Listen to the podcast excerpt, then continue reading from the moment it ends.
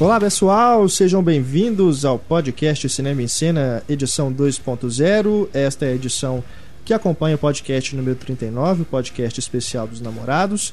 Essa versão 2.0 está indo ao ar justamente no Dia dos Namorados e neste programa nós temos vários e-mails românticos, né? Temos histórias de amor, temos declarações de amor, Tem né? gente que começou a Temos namorar dicas depois... de filmes de amor, né? Mais dicas A gente ainda. começou a namorar depois do programa, será? Olha, tomara, né? Já pensou se o podcast juntar, né? Juntar casais, né? Se você ouvir alguém falando, vem ouvir o podcast Cinema Ensina na minha casa, já sabe. Já pensou?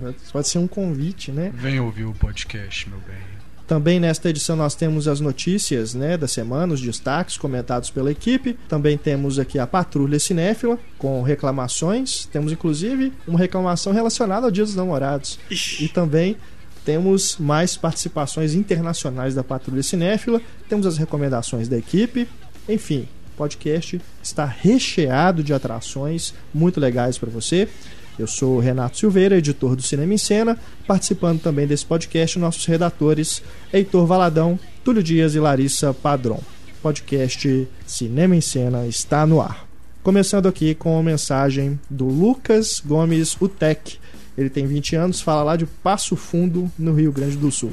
Inclusive, vou pedir uma trilha sonora especial para contar contarmos essa história que me tocou. Nós temos aqui uma história triste, mas bonita, do Lucas. Ele nos conta aqui, lembrando justamente esta data do Dia dos Namorados. Salve cinéfilos! Me emocionei muito ouvindo esse episódio especial do Dia dos Namorados, pois me lembrou uma história de amor, entre aspas, que eu vivi digna de cinema. Em 2010, conheci minha até no momento ex-namorada, Gabriela, na escola onde eu cursava o terceiro ano e ela, na época, cursava o primeiro ano. Nos conhecemos e, de uma hora para outra, acabamos nos apaixonando um pelo outro, sem uma explicação plausível. Era simplesmente um prazer de estar acompanhado dela. Ela amava cinema, como eu, e tinha tudo para acabar no final feliz, pois eu estava crente que era ela que, apesar de nova, seria minha parceira para a eternidade.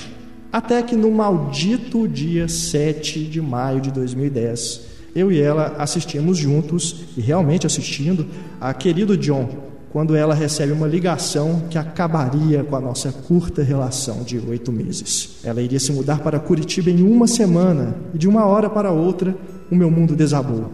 Tentamos de tudo para evitar isso, mas no dia 28 de agosto de 2010, ela acaba partindo para outro estado e eu acabei mergulhando numa tristeza sem tamanho. Alguns filmes marcam essa data do Dia dos Namorados sem a minha amada, entre eles Blue Valentine, PS Eu Te Amo, Diário de uma Paixão, A Bela e a Fera e, claro, Querido John, que não consigo assistir mais hoje em dia sem chorar. Um abraço, galera do Cinema e Cena, e bom Dia dos Namorados para todos eu imagino que deve ter sido realmente uma dor muito grande, né? Você você tá vendo o filme, de repente você recebe uma ligação, né, que a sua amada vai se mudar de cidade, vai mudar para outro estado, poxa vida. Pelo menos foi no querido John, né, cara? Que é um filme ruim, não vai sentir Pode falta. esquecer, cara. né? Pode Foda-se. esquecer. Ela atendeu o celular no cinema? filme, né? Às vezes estavam vendo em vídeo já Pode em casa. ser, né? Às vezes estava vendo em casa. Mas, Lucas, realmente, obrigado né, por compartilhar É. essa história com os nossos ouvintes e conosco, mas realmente fica aí. Tem tem filmes que realmente marcam, né? Umas É, como, relações. e né? como dizem por aí também, se não acabou do jeito que você queria, é porque ainda não acabou, né, cara? É, exatamente. Hoje em dia a distância não, não impede É. mais, não, né? Com a internet, essas coisas. E, cara, pô. Tudo um muda- Vai atrás dela, bicho. É, ué. Luta, Muda cara. Também. Muda também lá pra Curitiba. Relações à distância funcionam, cara. Pois é, nós temos aqui um exemplo vivo do nosso Túlio Dias aqui, vivendo uma É. relação à distância. É? Cara, pra tudo dá seu jeito. Eu tenho um amigo que namorou oito anos. Oito anos. Ele em Curvelo, a namorada em Brasília. Oito anos, cara. Vão casar ano que vem. Já tem 12 que eles estão juntos. Pois é. Sensacional. Corre atrás, cara. Se vale a pena, corre atrás. E temos aqui também um e-mail do Rodrigo Madureira. Como vocês contaram as suas experiências românticas no cinema, vou compartilhar a minha também. O filme que eu fui assistir na época foi o sensível e romântico Dia dos Namorados Macabro. Após esse filme, vocês já devem saber o que aconteceu. 3D ainda, né? Estamos casados há cinco meses Oh! Bacana demais. e assistindo a filmes de gosto menos duvidoso. Bem, é isso. Vida longa podcast. Posso fazer um pedido? Mandem um parabéns para minha esposa Carol, que faz aniversário nesta segunda, dia 11. Parabéns, Parabéns, Carol. Carol. Felicidades. Parabéns, Carol. Dizem que os filmes de terror são mais. é, é, qual que é a palavra de coisa que faz? Afrodisíaco. Afrodisíacos do que É, o Robert. Schneider é afrodisíaco, então. Pois é. filmes de terror são meio são. né? Só pro Túlio. Puta que pariu. Ai, ai. Bom, vamos seguir agora com os destaques da semana.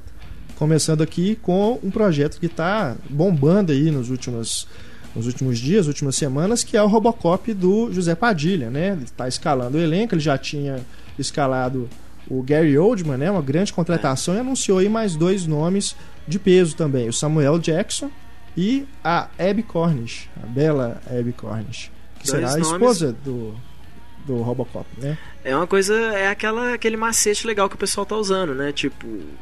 Tá, o, o, o protagonista é um desconhecido, então o resto do elenco tem que ser foda, né? É, E estão fazendo isso. Agora é um projeto que eu não tinha a menor confiança que ia sair, viu, cara? Eu também. Eu jurava Nunca achei que ia uma pra hora frente. pra outra eles iam falar, ó, Remake. Robocop, ainda mais pela MGM, né, cara? É. Que tava passando com tanto problema financeiro. Verdade. Parece que o estúdio tá, com, tá botando fé mesmo no Padilha nessa história. Cara, o Samuel Jackson não para, né, cara? De onde que ele tira tanto tempo, assim? É, ele é desses caras workaholics, né? Igual o Michael Madison, né? só que ele escolhe melhor os projetos. O Samuel Jackson tem prestígio, É, tem mais menos. prestígio que o Michael Madison. Agora, tem uma personagem que acho que ainda não escalaram, que é a, a policial que é parceira do Robocop, né? É. Do Alex Murphy, né? que é uma Ah, personagem Louis. importante. Será que ela vai estar no, no filme? Porque teve uma notícia recente que um cara ia ser o parceiro do Robocop. Então não sei se eles mudaram aí alguma coisa. É, não- realmente até agora ninguém falou nada. Que era interpretada pela Nancy Allen, né? Isso. A Annie Lewis. Vamos ver, né? Porque as declarações do. Como é que chama o principal, o ator principal? Joel Kinnaman. Joe Kinnaman. Ele falou que é uma, é uma história dentro da história principal, né? Então, é, tipo, que é uma não reinterpretação total do É, negócio. não é re- exatamente um remake. É, o próprio Vamos ver. Padilha, o próprio Padilha falou isso, né? Quando é eles, quando ele tava promovendo o Tropa de Elite 2, muita gente perguntava, ele falava que era que não, assim, que, né, levando em consideração o filme original, mas que não teria a história mesmo ali, o roteiro não teria muito a ver com, com o filme original, não. Seria mais a exploração do cara, né, se perdendo a humanidade dele do que quer dizer, que é o que o Paul Verhoeven faz também, só que faz com puta filme de ação, né? Vamos ver o que, que o Padilha vai conseguir. pro Padilha, né? Tomara que fique bem legal É. mesmo. Outro projeto aí que está anunciando elenco é o Noah, do Darren Aronofsky. Tivemos aí também grandes nomes anunciados na última semana.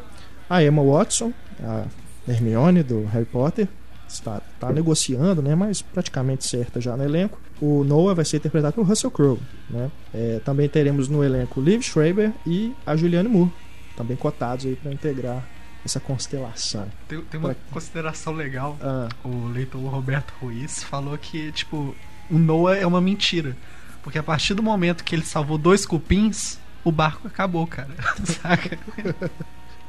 Ai, ai, ai. O Noah, que pra quem não sabe aí é a história da Arca de Noé, né? Seria um filme talvez apocalíptico do Darren Aronofsky, né? Vai ser filmado em 3D? Não. Cara, não vi nada falando. Não, acho. né? É. É, também não vi falar nada. Bom, vamos esperar então Noah. Os fãs do Aronofsky devem estar bem ansiosos. Também Uhum. aí, outro projeto muito aguardado, filme já na verdade, não é nem mais um projeto, é o Django Livre, que teve o primeiro trailer lançado. Vocês gostaram do, do trailer? Eu ouvi o trailer. Eu só ouvi. E Tem gostei. Johnny Cash, né? Johnny Cash e James Brown. Bacana, muito legal. É, como todo trailer de filme do Tarantino, eu fiquei, sei lá, não, não, não me empolga muito, porque quando a gente vai ver o filme, o filme é tão mais do que os trailers indicam, né? Então toda vez que eu vejo um trailer do filme do Tarantino, eu fico meio decepcionado, assim, vamos dizer, não me dá aquele tesão, assim, do filme que eu tenho que ver. Mas é. Isso não diminui em nada a minha expectativa, porque eu já. Né, é exatamente por isso, porque toda vez que eu vou ver um filme do Tarantino, pra mim acaba sendo uma surpresa. Ele que cuida dos trailers diretamente, você sabe? Não, não deve ser, não. Normalmente tem, tem pessoas Tem dentro dos estúdios. estúdios pra editar o trailer. Mas tem uma cena de um sangue acertando umas florzinhas brancas que aquilo tem cara de que ele falou, ó, ó, eu quero essa cena no trailer. É, e, e o trailer ficou com cara também de que o, o personagem dele de novo vai ser o Christopher Waltz. assim. destaque do filme, né? É, eu não sou fã do Jamie Foxx, não, eu tenho que admitir. Também. Talvez seja esse filme que, que mude a minha opinião, assim, mas não acho a menor graça no cara. Como ator também não, não me convence. Outro trailer aí que saiu essa semana é do, da animação Detona Ralph, né? Que é baseada nos, no mundo dos videogames. Vocês curtiram também? Esse eu curti. Esse, minha época de jogador de fliperama, cara, despertou lá dentro a criança interior, assim, achei muito legal. Aquela cena da, do- da terapia de grupo lá, que você vê todos os vilões dos joguinhos que você jogava, É. nossa, aquilo ali pra mim foi uma, uma volta ao passado. Vai ser um deleite, né? Pra quem é game maníaco. Aquela cena me os lembrou- joguinhos de Nintendo, né? Daquela É. época lá, dos 8 bits, né? Com certeza, Street Fighter, cara. É. Eu passava noites no. no- tinha um boteco de um, de um amigo meu que ele tinha colocado uma máquina de Street Fighter e a gente varava a noite jogando Nossa, Street é, Fighter lá. De lei. Ah, aquela cena de- da terapia de grupo me lembrou aquele curto do Toy Story que tá o minibus com os Ah, mini é brinquedos verdade, é. de McLanche Feliz. E agora a hora dos super-heróis, né? Hoje vamos falar, olha só, né? Nós já falamos aí sempre do é, é a nossa subseção aqui do podcast, os filmes de super-heróis, destaques dos super-heróis. Falamos muito da Marvel aí, né, com os Vingadores e tudo, a gente vai falar mais ainda que o Homem-Aranha tá chegando aí, mas as notícias que realmente bombaram na última semana foram da DC. O Liga da Justiça contratou um roteirista, né, que é o Sim. roteirista do Caça aos Gangsters, não é isso? É. Will Bill. Projeto que a Warner tá acreditando bastante nele agora. E o Mark Miller andou falando algumas coisas aí, né, Heitor? Foi o Mark Miller disse que assim, é aquela coisa, né? O Mark Miller primeiro ele fala demais. Então, assim, o cara vira e fala que ele é, ele é amigo de um cara que é amigo do roteirista, é meio, meio difícil, né? Assim, é meio suspeito. Mas a impressão que ele passou assim é uma coisa bem abrangente, vamos dizer, ele falar que o negócio vai ser mais dark, mais realista, que é o que a Warner anda gostando de fazer, né? Depois que o Batman do Christopher Nolan deu certo, Lembrando que o Batman do Christopher Nolan deu certo mesmo depois do, né, com o Dark Knight, porque o Batman Begins nem foi uma bilheteria tão tão grande assim nos Estados Unidos, foi melhor no resto do mundo, se eu não me engano, mas não chamou muita atenção. O próprio filme mesmo, né? Acho que o pessoal prefere o Dark Knight. Então, mas isso a gente já esperava da Warner, né? O tempo todo eles sempre falam que quer ter um- querem, queriam ter coisas mais realistas, mais dark, e com o fracasso do Lanterna Verde, que era mais leve, né? O personagem era mais brincalhão, tipo estilo Homem de Ferro. é, é, isso já era de se esperar da Warner. Inclusive, parece que estão considerando fazer um reboot do Lanterna Verde.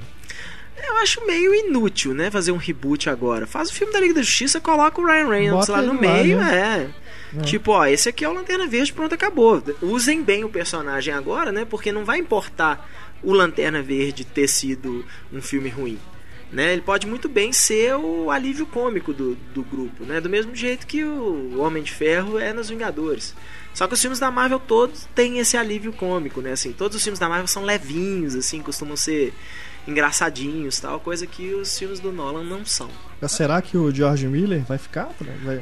Duvido, duvido. George Miller ele fala que Tava pra ele já naquele é... projeto, né? Depois acabou que. E agora ele vai fazer o Mad. Max ainda, né? Não acredito que, que ele vá se envolver, não. Porque o cara fala isso, né? O, o- eu me lembro do George Miller falando isso, se eu não me engano, teve algum outro projeto de algum outro diretor, assim.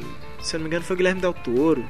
Que falou, né? Os caras falam isso, pô, você passa um, dois anos trabalhando com o negócio e não dá certo, você desiste, você, né, bola pra frente, vamos fazer outra coisa, você não quer voltar para aquilo lá, aquilo já te deu muito trabalho, já não deu certo. O cara, eles falam que não conseguem se aproximar do projeto de novo com o mesmo com o mesmo tesão.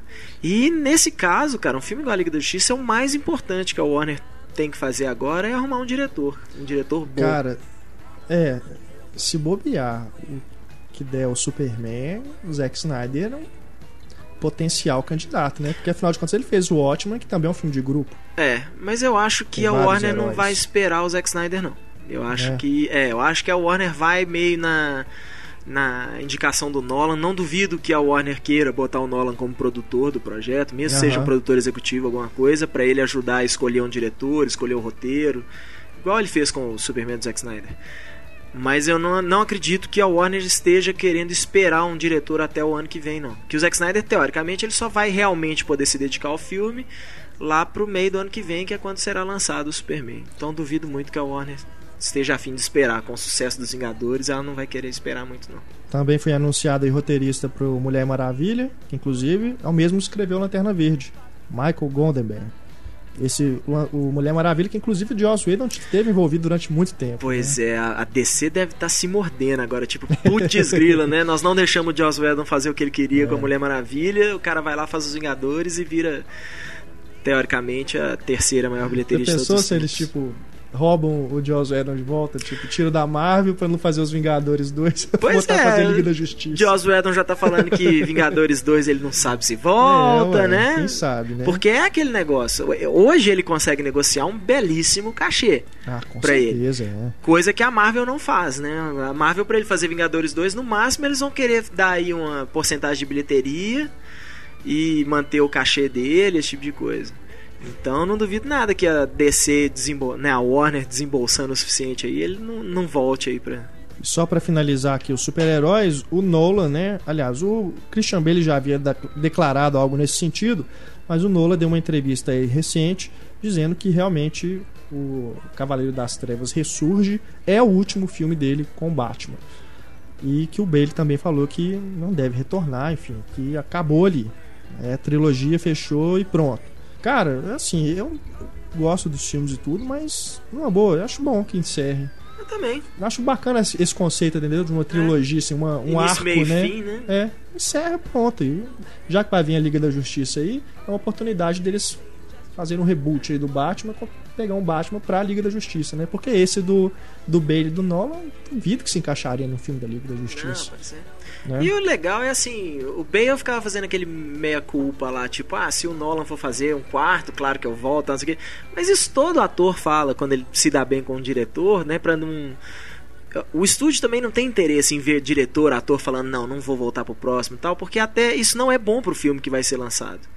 Então, essa coisa de, de volta, não volta pro próximo filme, eu acho que a Warner tá certíssima em fazer o Liga da Justiça. Deixa, ó, deixa o Batman do, do, do Nolan aí virar adubo, né? Assim, passar um tempo aí, deixa ele. Como é que Virar chama a palavra, né? gente? Esqueci. Ficar de molho? Não, não é de molho, não, mas é, é isso, é ele. Deixa morrer o Batman do, Entendi. do Nolan e tal, vamos fazer uma coisa diferente agora e ver se dá certo, né? Entendi. Porque não adianta ficar querendo copiar a fórmula do Nolan É. e, Não, botar um mude incompetente mesmo, no lugar chega. e queimar o filme e tal. Tipo, não, deixa ele. Deixa o defunto apodrecer em paz aí e tal. Vamos, a gente tenta fazer outra coisa. Se não der certo, a gente volta. O É. Superman tá sendo adequado pro filme da Liga da Justiça? Não. Acredito que não. O Zack Snyder fala que o Superman dele também não tem nada a ver com Liga da Justiça, nem nada do tipo. É, aquele projeto George Miller já seria paralelo É, aos filmes existentes, né? O Superman Retorno e o Batman do Que é talvez o motivo que a Warner não esteja muito preocupada em botar o Bale como Batman ou o Henry Cavill como Superman.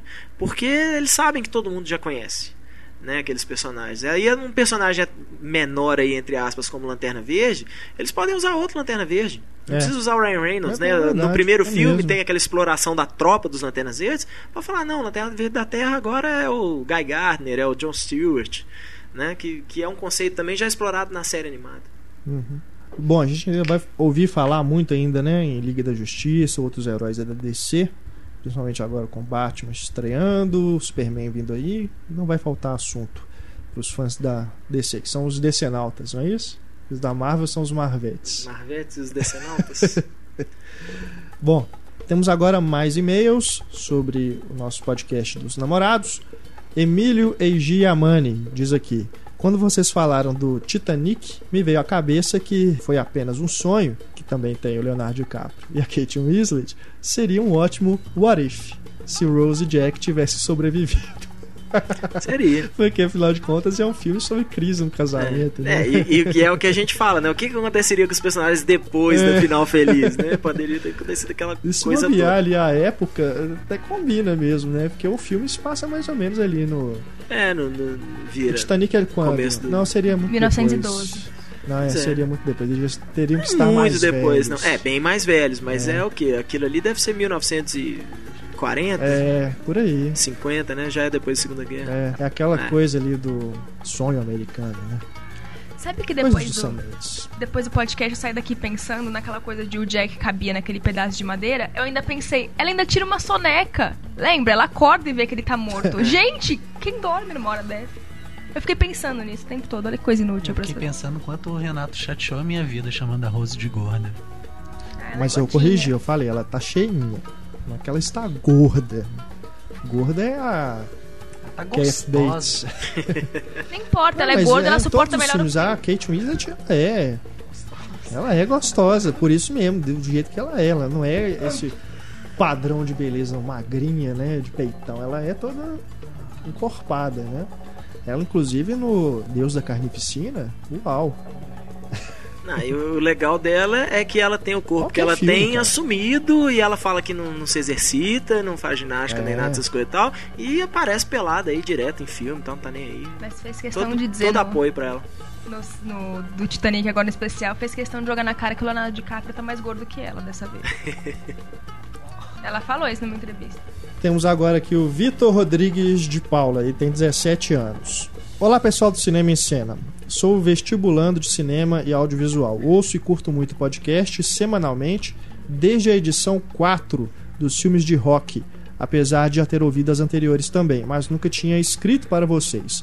Achei essa edição do Especial dos Namorados uma das melhores de todos os podcasts e achei bem engraçado o epílogo do Simplesmente Amor.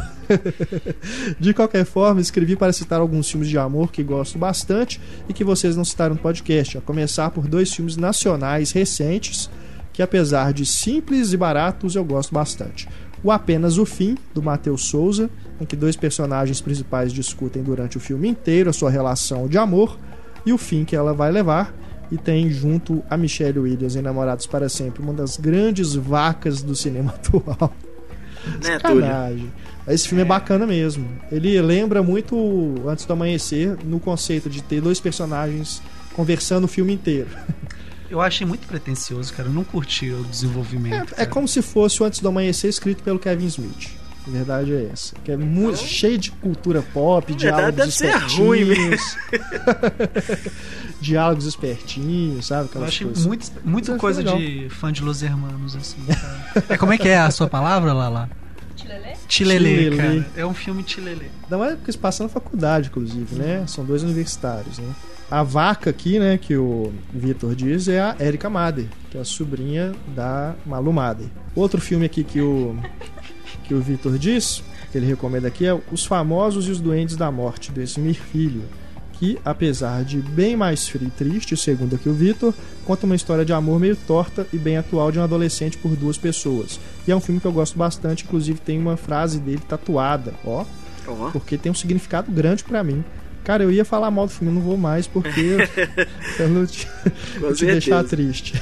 Por Mas falar, eu não gosto não, viu, Vitor? por Mas- falar em tatuagem de coisa de filme, o Túlio tem uma tatuagem de cocô no É, dedo. Ele tem tatuagem de cocô. Não é de cocô, é o Por causa símbolo do, eu, amor. eu, você e todos nós. O amor é uma merda. Por aí. Aí terminando aqui o e-mail do Vitor, além desses, uma história de amor só que de temática homossexual que vocês não citaram e eu gosto muito é Tomates Verdes Fritos, que é um filme que eu já assisti há algum tempo e acho muito bonito. Enfim, é isso. Grande abraço e vida longa ao podcast Cinema em Cena. Valeu, Vitor. A gente não citou uma porrada é, de coisa, pô, A né? gente já recebeu gente vários muito- e vários e-mails aqui com vários e vários títulos e tudo, mas é isso. O propósito do podcast não era a gente falar de todos os filmes românticos, né? E tudo era mais os que a gente Era uma terapia gostava, né? pessoal. É, era mais um. A gente não tava nem aí pro É, cinema. era uma, coisa nossa aqui mesmo, né? E a partir disso, lógico, a gente indicou os filmes para vocês procurarem e a gente tá aqui no 2.0 com novas indicações. Antes de continuarmos aqui com mais romance, né, no nosso podcast, temos a Patrulha Cinéfila. E começamos com a mensagem do Otávio Ugar. Ele diz aqui, ó: É curioso que outra pessoa tenha reclamado de tela suja da rede Cinemark. Não é curioso, tá se tornando comum. É a greve dos limpadores. Incidente. Quando assisti aos Vingadores no dia 7 de maio, na sala 5 do Botafogo Praia Shopping, no Rio de Janeiro, a tela estava com uma marca bem desagradável no canto superior direito. Durante o filme esquecia que aquilo estava lá mas era só alguma imagem conduzir meu olhar até o local que logo a mancha se destacava e me tirava do filme. Após a sessão, falamos com o encarregado do cinema, que apesar de nos atender de forma simpática, apenas pediu para que reclamássemos no site. Fiz isso no mesmo dia, mas nunca obtive resposta. Ah, por que será, né? Porque o robozinho da Cinemark é, só responde daquele jeito, né? Bem grosso, mas Reclama você ter uma shopping. resposta realmente da Cinemark é só se você for no Twitter e se eles tiverem boa vontade, eles vão te responder. É, Mas o- mesmo assim, é difícil.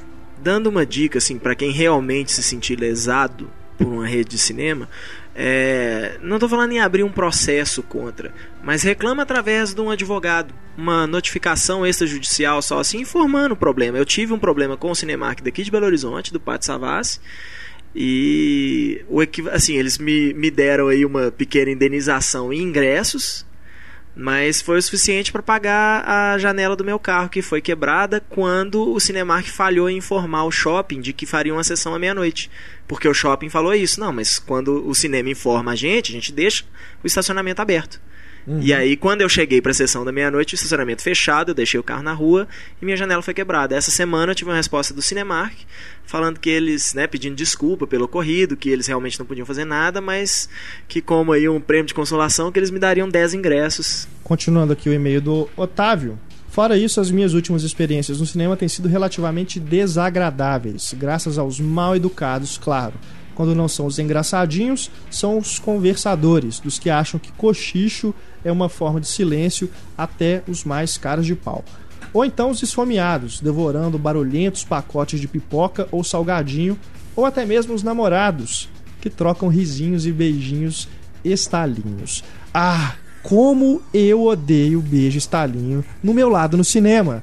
Se revolta aqui o, o Otávio. O Otávio é Podem- solteiro? Ah, É isso que eu ia perguntar. tempo, né?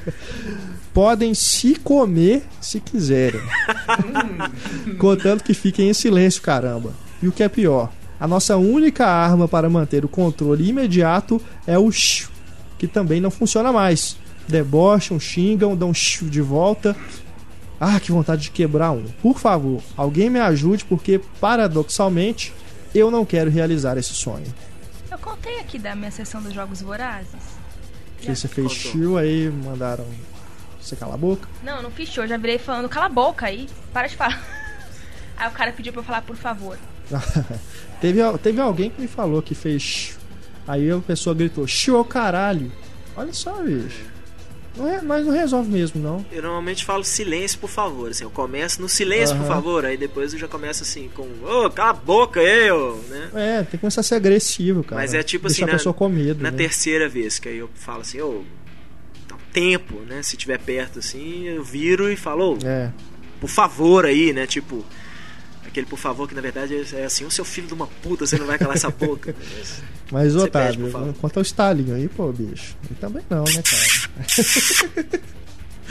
Otávio, você vai Agora. continuar solteiro por muito tempo, assim, com esses critérios. Na boa. Ai, Ele manda ai. e-mail falando, não, eu sou casado. Olha só agora o e-mail do Daniel Rosa. Saudações, amigos do Cinema em Cena. Venho compartilhar uma patrulha cinéfila um pouco diferente. Hoje em dia, tem sido difícil ir a uma sessão de cinema sem que algum problema aconteça. Fui ver Jogos Vorazes e o som ficava aumentando e diminuindo o tempo todo. Fui ver American Pie e o banheiro não estava funcionando. Em Homens de Preto 3, um senhorzinho estava muito empolgado e comemorava, dando socos no ar. Ah, mas eu, eu acho legal cada ver cena mais empolgante. Ah, deixa o cara. Deixa não. Ah, eu acho legal ver gente Não sei. empolgada. Se- não sei se por esses problemas constantes ou o fato de ouvir vocês reclamando das mesmas coisas, ocorreu uma situação inusitada comigo. Eu tive uma sessão muito problemática em um sonho. É o cúmulo. Muita gente Isso é conversando, intervalo no meio da sessão, luzes acesas, corte de créditos, funcionários entrando antes do fim do filme e para terminar, o teto da sala caiu na minha cabeça, que me levou a acordar. O que vocês acham disso? Acho que eu vou chamar o Leonardo DiCaprio para resolver esse problema. Eu lembrei daquela cena do Bastardos Inglórios do cinema. Ai, É, isso é, isso é trauma, cara. Respira É, fundo. acho, que, acho que o podcast Cinema e Cena tá tendo um efeito David Lynch Não é? nos ouvintes. Procura terapia, Daniel. Tá misturando aí sonho com realidade. Cuidado, hein, Daniel? Agora aqui, ó, as colaborações internacionais. A nossa série Volta ao Mundo, Nossa, quadro. né? O Hugo Zamit, ele diz aqui, ó. Oi, pessoal, meu nome é Hugo e sou português vivendo em Londres, mas com alguma experiência internacional em salas de cinema. Escutei que em Portugal existe intervalo nas sessões. É, isso a gente falou nos dois podcasts para trás. Na verdade, isso era uma realidade uns anos atrás, contudo não mais. Ah, então tá melhorou, né? Melhorou. A Inglaterra, agora ele está morando lá em Londres, a Inglaterra é o paraíso para os cinéfilos. Por 44 reais, você tem um cartão mensal que permite ter acesso ilimitado a todos os filmes, na maioria americanos que estão em cartaz. Ó, Bacana. preço realmente, Com certeza. né? 44 reais, você vê quantos Já for quiser duas vezes no cinema por mês, tá É, bom já. Já, nossa. já tá valendo. A experiência negativa, curiosa que me recordo em Londres, foi no Cineworld em Wandsworth, quando eu assistia com meu companheiro a Titanic 3D. Já me encontrava bastante cansado, pois havia assistido ao norueguês Headhunters, também a Cabe in the Woods e Salmon Fishing in the Yemen. Um grupo insuportável de pessoas dava risada de tudo, mesmo nas cenas dramáticas, estragando a experiência por completo. O que eu verifiquei no final é que o grupo era brasileiro. Nossa, Que só podia. né, bicho? Como escuto o vosso programa com atenção, achei curioso. Atenção, meu companheiro é brasileiro, não tenho qualquer preconceito com relação à nacionalidade. A verdade é que em novembro de 2011, quando eu me encontrava de férias no Recife, a experiência foi bem similar.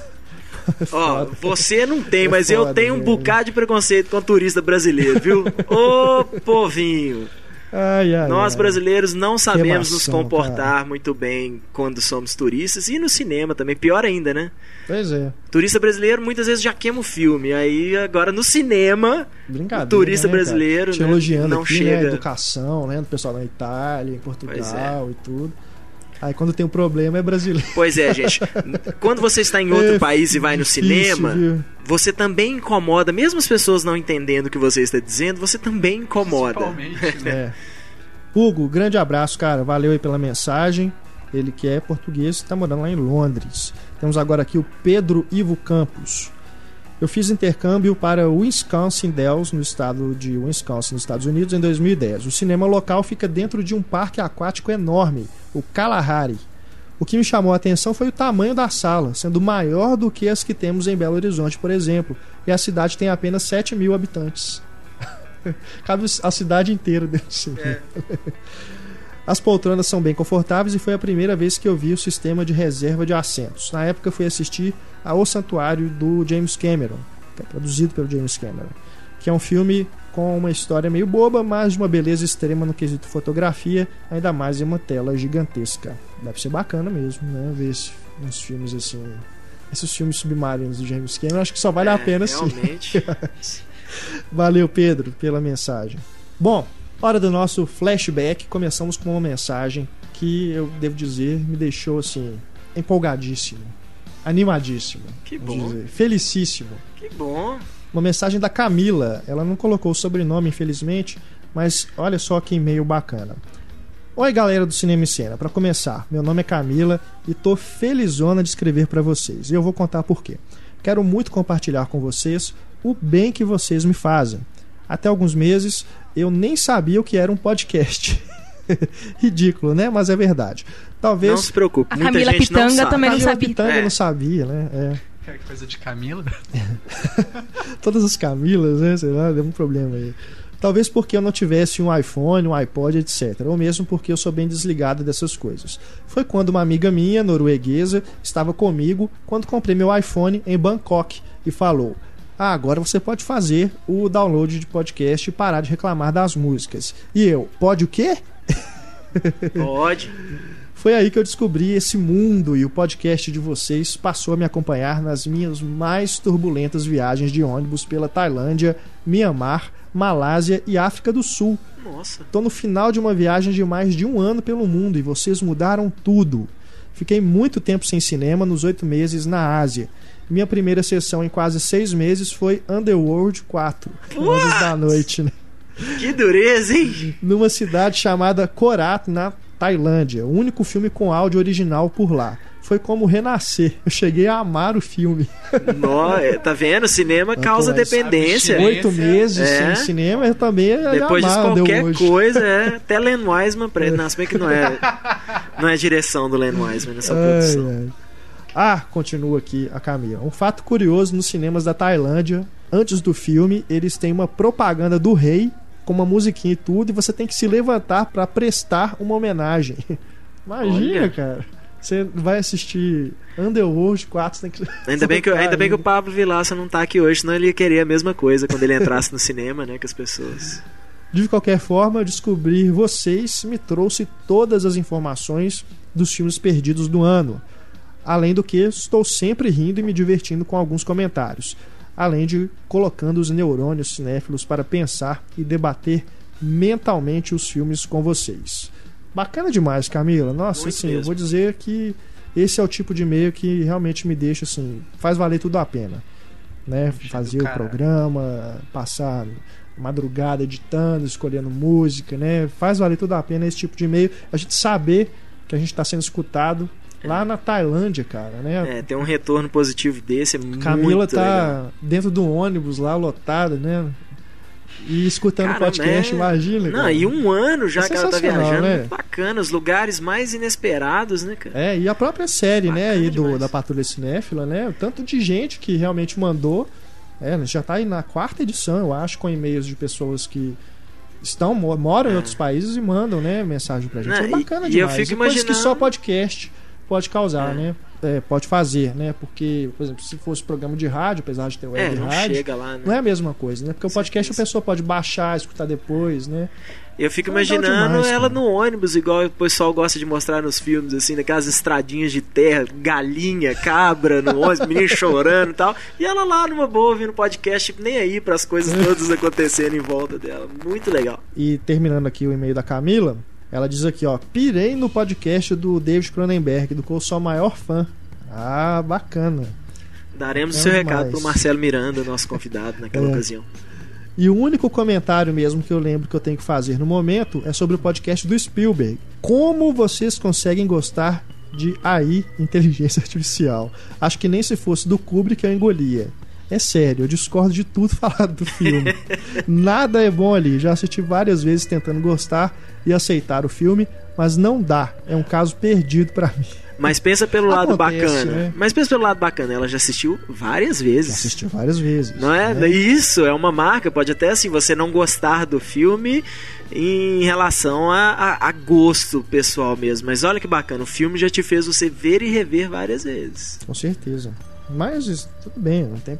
nosso propósito aqui não é fazer ninguém gostar de com filme certeza. nenhum, né? A gente expõe nossa opinião, você vai lá, confere, né? São interpretações que a gente dá pra várias coisas aqui, das mais bizarras imaginar. Mais legal ainda não gostar e falar com a É, gente. Eu não gosto por causa certeza. disso, disso, disso. É A isso gente aí. ter essa discussão. E Larissa, manda aqui o recado da Camila. Larissa. Tem- nunca vem coisa boa quando é só Como? pra mim, gente. Como você não acha o James Franco sexy? Eu nem sei que podcast foi esse, foi algum dos antigos. É, tem mais É, eu lembro dessa conversa. Ele, Como, ele tem cara de chapado o tempo todo. o tempo todo. Tem uma propaganda de perfume, eu acho, com ele agora, assim, saindo da piscina, todo. Quem sabe você não muda de ideia. Não, James esse filme Franco que ele não fez rola. aí com as meninas de biquíni lá, tem a Vanessa Hudgens também, é bizarrinho os papéis que ele topa fazer, né, É. cara? Ele é tipo um, sei lá, um Ele agente foi, ele foi fazer meninas. novela, ele fez uma participação especial numa novela é? americana, essas General Hospital, uma coisa Não, assim. ele começou a carreira no General E Hospital. fez uma participação Depois agora, pouco tempo atrás. famoso, é, né? depois da fama já. Ué, significa dar valor às origens, Não né? é? Bom, meus queridos, termina aqui a Camila. Já sou assídua ouvinte do podcast. Parabéns pelo maravilhoso programa e obrigada pela companhia. Beijos a todos. Beijão, Camila. Boa viagem aí pra você, né? Curta bastante aí a sua, Mande mais seus notícias. passeios e escreva de novo pra gente. A gente vai adorar receber aqui suas mensagens. Seguindo aqui no flashback, o Marcos Davi Argolo Ribeiro. Gostaria de agradecer a vocês do podcast, pois vocês me ajudam a descobrir a cada dia a beleza do cinema. A série de grandes diretores tem rendido sempre uma lista de filmes a assistir que estou elaborando. Espero assistir a todos quando tiver tempo, porém a trilogia dos dólares e Era Uma Vez no Oeste eu já adquiri e devo assistir ainda este mês. Muito obrigado e vida longa ao podcast. Faz muito bem você. É isso aí, o objetivo é esse. Fazer vocês descobrirem aí os cineastas, todos os filmes deles. E aqui também, ó, falando ainda do Sérgio Leone, o César Carlos dos Santos. Diz aqui foi uma ex- excelente escolha, né, o Leone, para tema do podcast do mês passado. Graças a vocês assisti a Era Uma Vez no Oeste, outra vez prestando atenção nos assuntos discutidos. Super closes nos atores, as panorâmicas magníficas, brincadeiras na montagem de som, etc. Falando em som, uma das músicas usadas no Era Uma Vez no Oeste lembra muito a usada em McQuaid, O Lobo Solitário, com Chuck Norris e o David Carradine, ou Carradine. Cardine. Carradine. Não querendo fazer qualquer comparação entre os filmes, por favor. A música parecida seria uma forma de homenagem aos westerns? Pode ser. É, o personagem, pelo que eu pouquíssimo que eu lembro do McQuaid de Lobo Solitário sendo exibido na sessão das 10 no SBT, tinha bem essa, essa aura Aham. de filme, filme da década. Quer dizer, da década nada, porque deve ser um filme da década de 70, não me lembro agora. Uhum.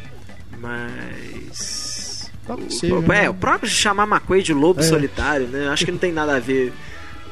Não sei se o nome em inglês também tem alguma coisa a ver, mas Uhum. é dos poucos Chuck Norris que eu me lembro com carinho, mas eu preciso rever. Porque pode ser uma porcaria, mas quando você é menino, né? Vendo os outros É. dando porrada assim, tá- tudo é legal. Outra dúvida aqui do Marcos. Vocês diriam que o Charles Bronson era uma espécie de sombra do Clint Eastwood? Ambos interpretavam personagens durões, de poucas palavras, que arrebentavam tudo. Até a próxima. Só que um com bem menos talento que o outro. É, menos carisma também. Aliás, não é o Marcos, o César que mandou esse e-mail. O Marcos foi o anterior. É. Seria o Charles Bronson uma sombra do Clint Eastwood? Ah, acho que todos esses caras acabam sendo sombras uns dos outros, né, durante o auge da fama deles. É igual você falar assim, quem que era, quem que era mais legal, Schwarzenegger ou Stallone, sabe? A carreira do Schwarzenegger durou mais. Aí agora quando o Stallone teve, né, o quando a carreira dele, quando ele retomou a carreira dele, o Schwarzenegger tava de governador lá, não, né, já tinha tempo que não fazia um filme que prestava também. Então essas coisas variam muito, né? E para encerrar aqui o nosso flashback, Bruno Medeiros. No podcast 36 2.0, se não me engano, vocês comentam sobre o site Real or Fake 3D, que fala lá sobre quais filmes são verdadeiros, são 3D verdadeiro e 3D falso. E ficou a dúvida sobre o gravidade do Alfonso Cuarón ser convertido ou não para 3D.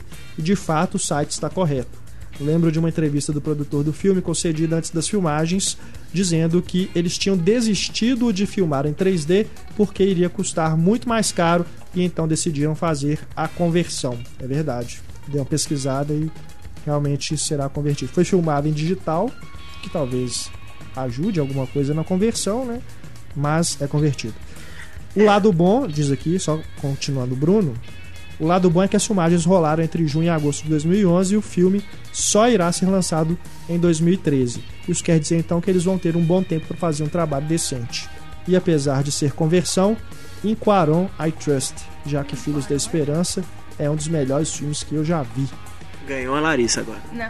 E tem outra, é o, ele falou, o Quaron declarou que as- os planos, o filme tem uns planos de 8 minutos, assim, então eu não acho que vai ser aquela coisa frenética que deixa o 3D convertido em insuportável. Mas é aquilo, é- eu ainda acho que é problemático. Mas, pelo menos, a intenção desde o início seria, já seria fazer em 3D, né? Então, pelo menos os planos foram pensados dessa forma. Se o efeito vai ficar bom ou não, aí só vendo, mas não, acho que nem é- esse não é nem o caso da gente não recomendar ver em 3D, né? Vale, não. vale conferir. E terminando aqui o, o e-mail do Bruno, também sobre 3D, de fato, o Piratas do Caribe 4 foi filmado em 3D, apesar de ser ridículo o 3D desse filme. Mas aí acho que é culpa do diretor que não soube usar a ferramenta de forma adequada. É, Rob, Rob Marshall não sabe usar não, nem, sabe, não sabe usar nem a câmera normal, mas quanto mais 3D. nem a né? claquete ele não sabe É. usar ainda. Bom, hora do diálogo misterioso. A resposta da edição passada: Penetras Bons de Bico. Comédia com a cara do Heitor aqui, vocês tinham Super romântico. Comédia com o Will Wilson e o Vince Vaughn. Aquilo é uma comédia? Eu gosto, cara. Eu acho Nossa, acho uma divertido. bosta. Então escutem aí o diálogo pra vocês relembrarem. What the fuck do you want? I'm John Beckwith. I'm friends with Jeremy Gray. God damn it. Why didn't you say so? Come here, brother. Give me a hug. Bring it in for the real thing. Vamos então ao resultado. Fizemos aqui o sorteio, a lista dos de todo mundo que acertou, né? 31 pessoas acertaram. A lista tá aí na página do podcast. Vocês podem clicar aí também no link para ver o resultado do sorteio. Temos aqui então número primeiro sorteado, fatura DVD de Entre Dois Amores, número 14, Cristina Guilhom Viana. Parabéns, Cristina. Nós vamos mandar para você o DVD. Segundo lugar aqui, fatura DVD de Sunshine, o Despertar de uma Paixão, número 31. O último da lista aqui é o Alessandro Arantes. Parabéns, Alessandro. Você fatura aí o DVD do Sunshine. E por último, DVD de Adoráveis Mulheres. Será que vai ter uma mulher? Tá, tá, tá. Número 28. Lucas Silva de Oliveira. Não foi. Sua mãe, sua irmã, né? Se você tiver irmã, sua namorada, se você tiver namorado. Não, é um filme pra qualquer um, né? Assim também. É um filme família, né? Filme Afinal de família. contas. Então, eu pedi pra vocês aí que faturaram os DVDs para mandar pra gente um e-mail com o endereço completo pra gente poder enviar os prêmios aí pra vocês. Aliás, só fazendo aqui um meia culpa, estamos aí com algumas remessas atrasadas. Mas assim, todo mundo vai receber, viu, gente? Não se preocupem, eu sei que vocês ficam ansiosos, né, Pra receber os nossos prêmios e tudo, mas não se preocupem, vocês vão receber tudo direitinho aí, tá bom? Parabéns a vocês que ganharam, parabéns a todo mundo que acertou.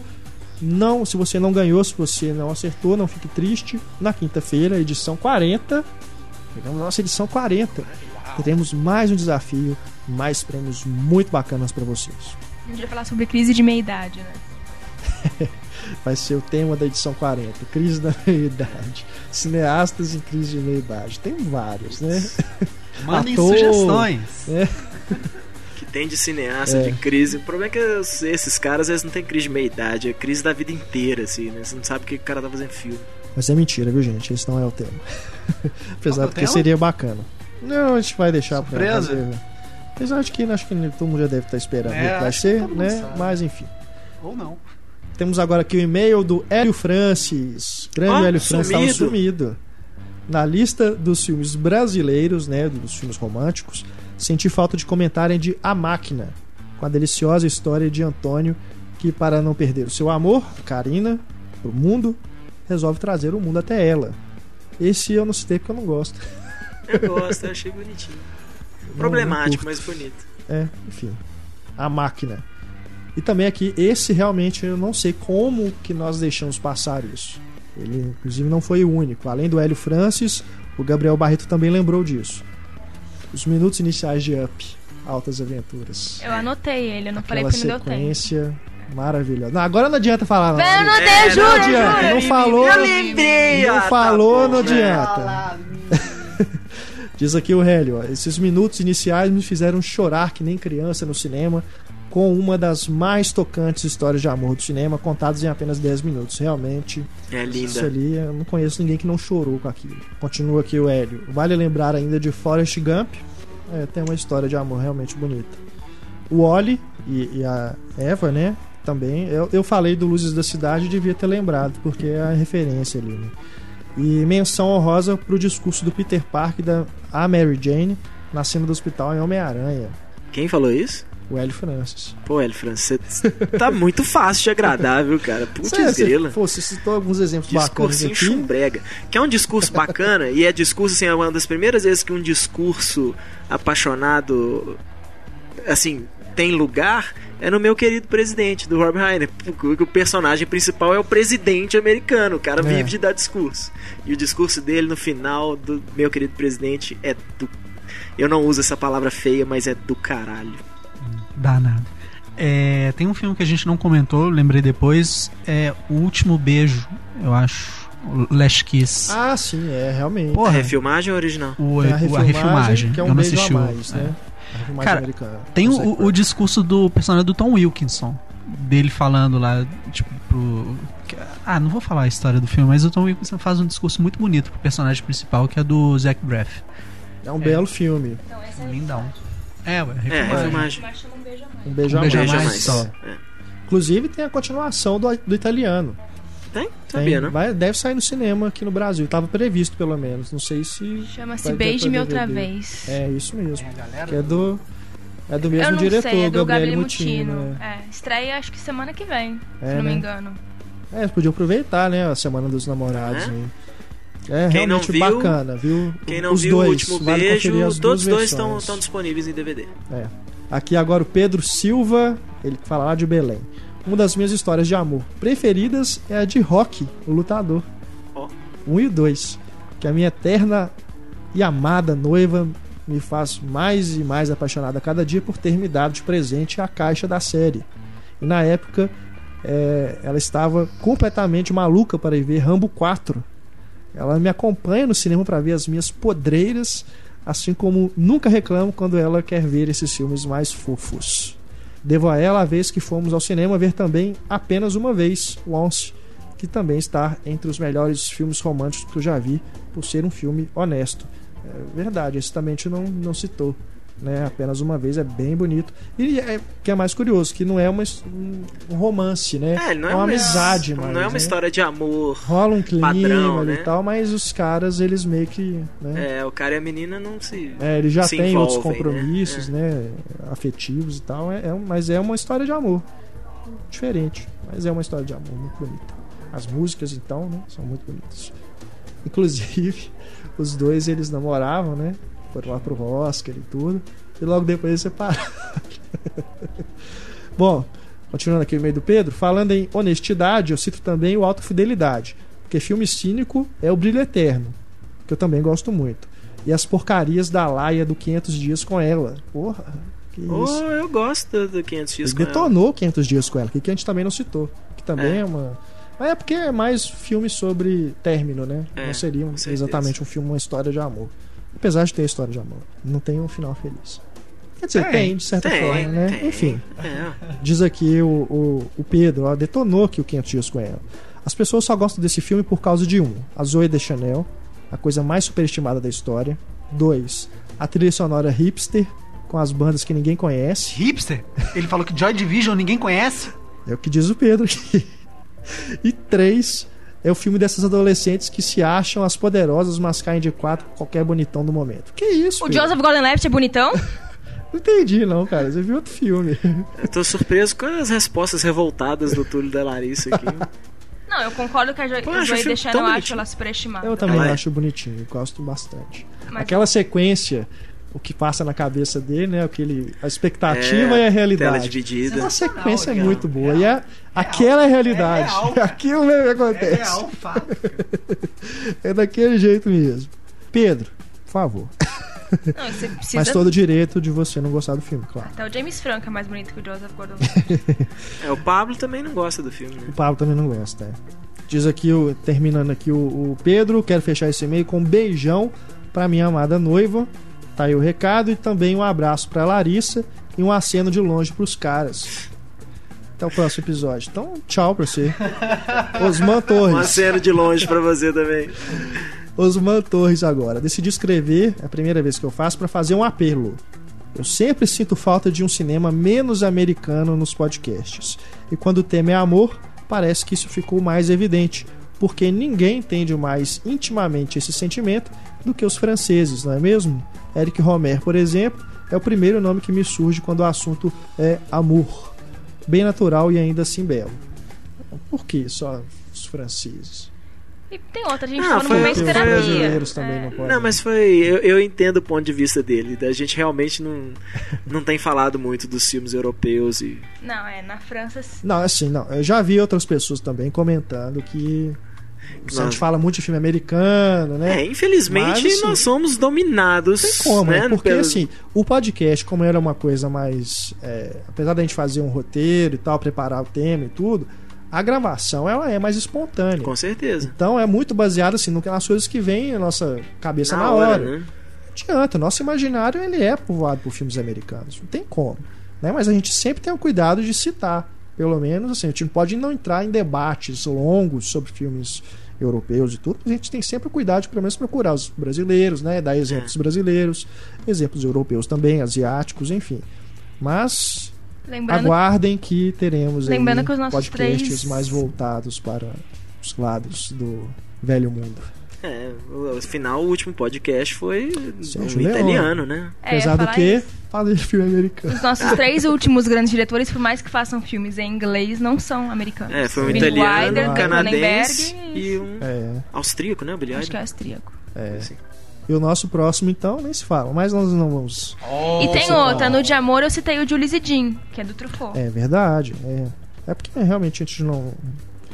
É o que eu falei. É, é o que vem na discussão aqui na hora, acaba que surgindo as coisas que estão mais no nosso imaginário. Então, aqui, ó. Só o e-mail aqui do Otávio. Otávio? Osman. Desculpa, Osman. Quando se falou na universalidade dos textos de Shakespeare, eu lembrei de um filme que eu adoro, foi super premiado, mas perdeu o impacto atualmente, que é o West Side Story, Amor Sublime Amor. Eu sei que tem um monte de haters, mas é curioso a curiosa a inserção de Romeu e Julieta em uma Nova York da década de 50 com jovens gangsters disputando território. Eu comecei criticando a ausência dos filmes de língua não inglesa nos podcasts e acabei destacando esse sucesso americano Super vencedor americano. de 10 Oscars.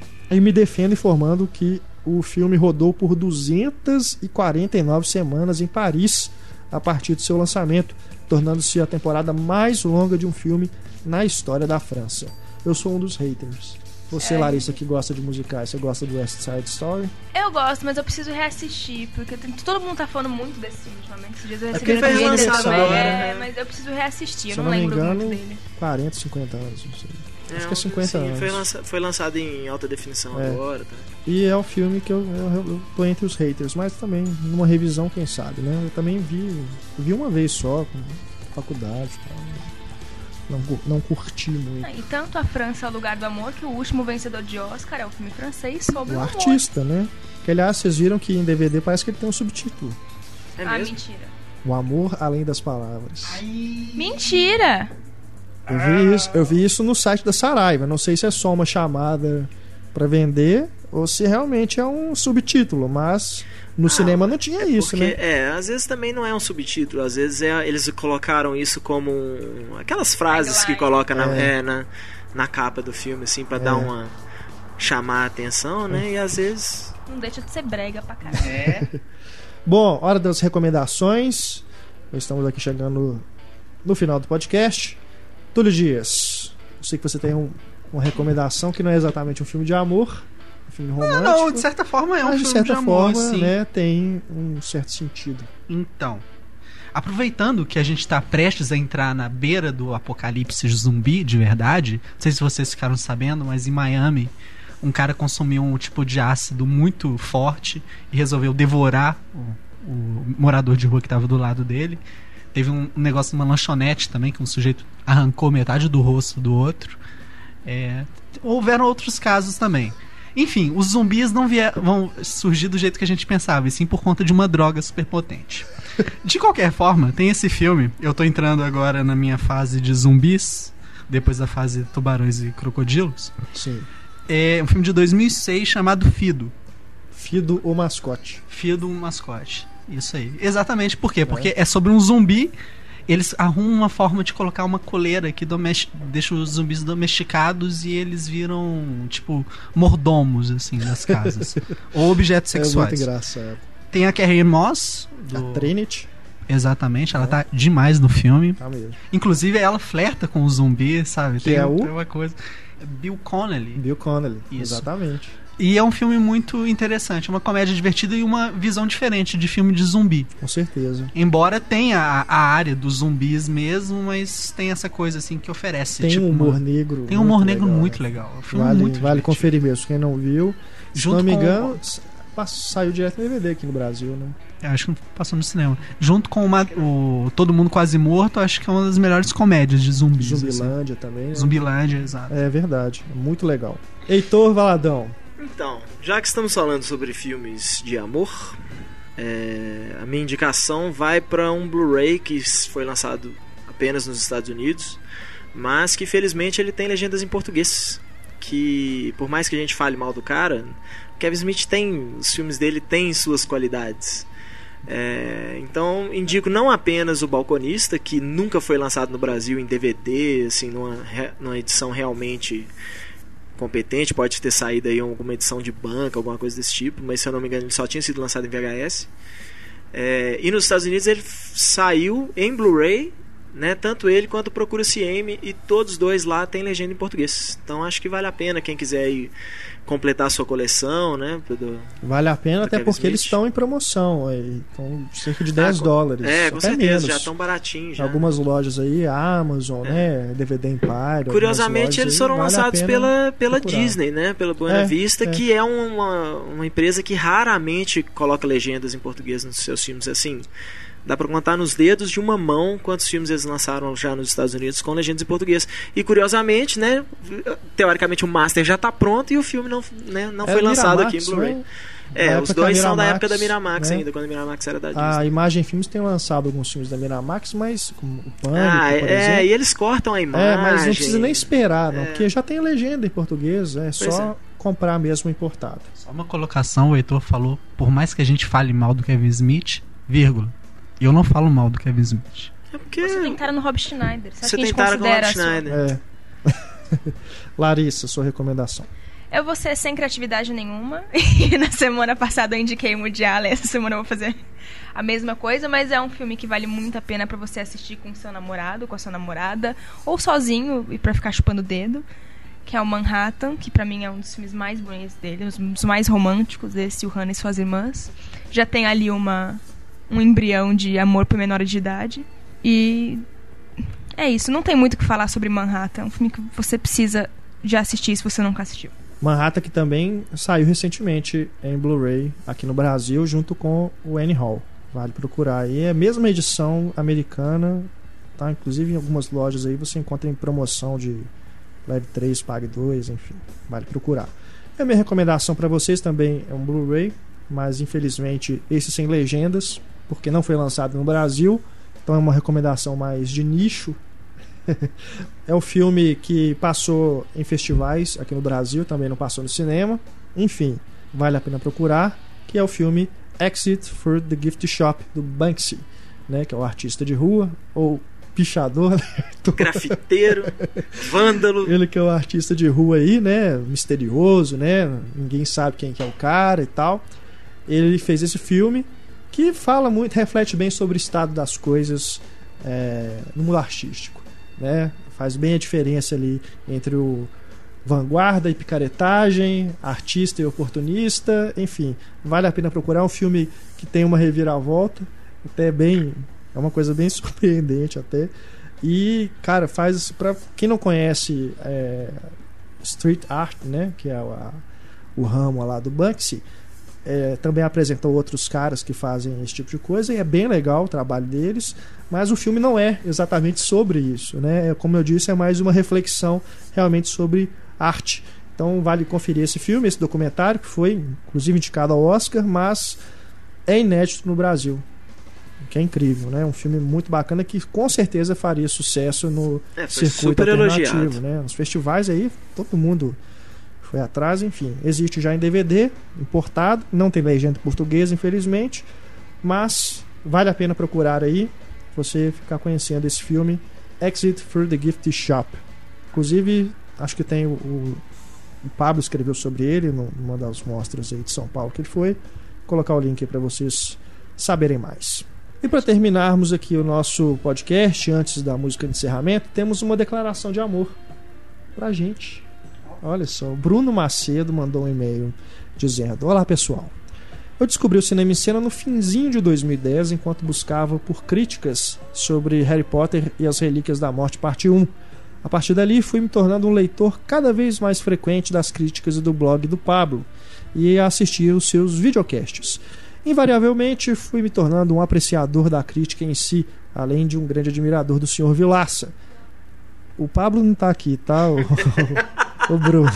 Só para deixar claro. Mas ele deve estar ouvindo. Mais tarde foi com grande entusiasmo que li no seu Twitter que um podcast estava a caminho. Bem, passada a primeira edição, admito que foi com certa frustração que percebi a pouca frequência com que o Pablo participava.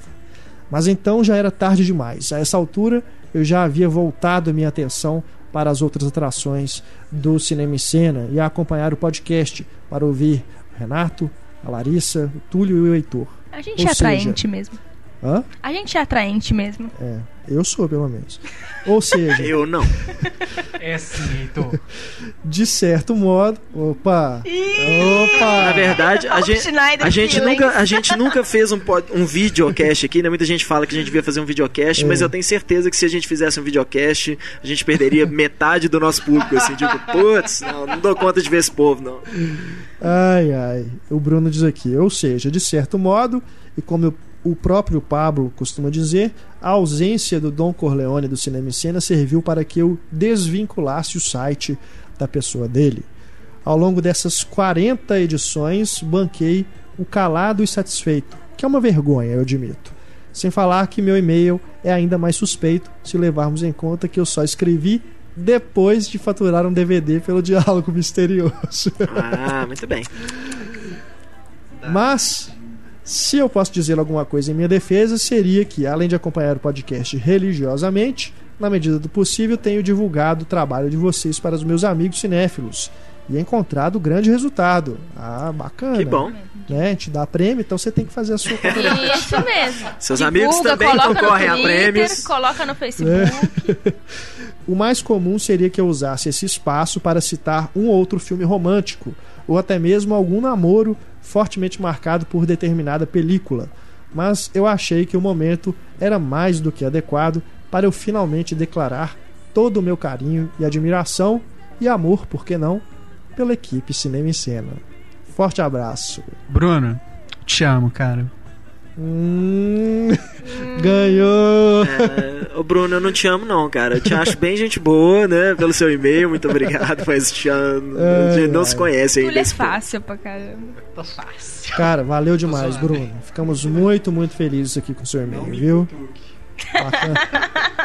Cutuque lá o Túlio, Facebook. Bruno. Valeu demais, Bruno. Grande abraço pra você aí. E um feliz Dia dos Namorados pra você e pra todos os nossos ouvintes, pois estamos chegando ao final do nosso podcast 2.0. Pra encerrar, Túlio Dias e a música de encerramento. Então, a velha discussão de cover melhor que original ou não, sei lá. Eu geralmente eu prefiro. Ah, Muitas vezes eu tenho aquela coisa de gostar mais do que é mais novo do que a coisa original, exceto quando se trata de qualquer regravação do Led Zeppelin, que é imperdoável. Mas a gente tem essa música que tá no Sexo Sem Compromisso e no Hora do Espanto, que é uma versão da banda Hugo pra uma música do Jay-Z. E, cara, é como o, Heitor já tinha comentado dela em off comigo. Tipo, lembra o Jack White e, e é surpreendente como uma música como 99 Problems vira uma música folk super legal, saca? Super legal mesmo. Então, curte aí. Beleza? A recomendação aí de trilha sonora, né? Para encerrarmos nosso podcast 2.0, número 39, 99 Problems. Nine Nine Problems no Dia dos Namorados. É. Se, vo- Essa é a é, visão do Túlio pro amor. Aquele Pois que é. tem o cocô Se no dedo você- e fala que é amor. se você tem problemas com mulher, então eu sinto pena de você. Eu tenho 99 Ai, problemas ai. e mulher não é um deles. Eu vou te falar. Muito obrigado pela audiência, pessoal. Nosso e-mail cinema@cinemaencena.com.br, nosso Facebook facebook.com.br cinemaencena. Curte a gente lá, mas não precisa cutucar. Nosso Twitter arroba Cinema em Cena. Você também pode deixar a sua mensagem Aí, o que, que foi, Heitor? Eu tô até agora segurando pra não rir do curte a gente, mas não precisa cutucar. Você também pode deixar a sua mensagem no, aí na página do podcast, na caixa de comentários, tá bom? Muito obrigado pela audiência. Eu sou Renato Silveira, participaram desse podcast Heitor Valadão, o Túlio Dias e a Larissa Padrão, os nossos redatores. Voltamos então no podcast número 40, né? Edição que vai ao ar aí sempre nas quintas-feiras com um debate para vocês. Grande abraço, amem muito. Feliz Dia dos Namorados. Tchau. Cuidem dos seus significativos. Tchau. Tchau.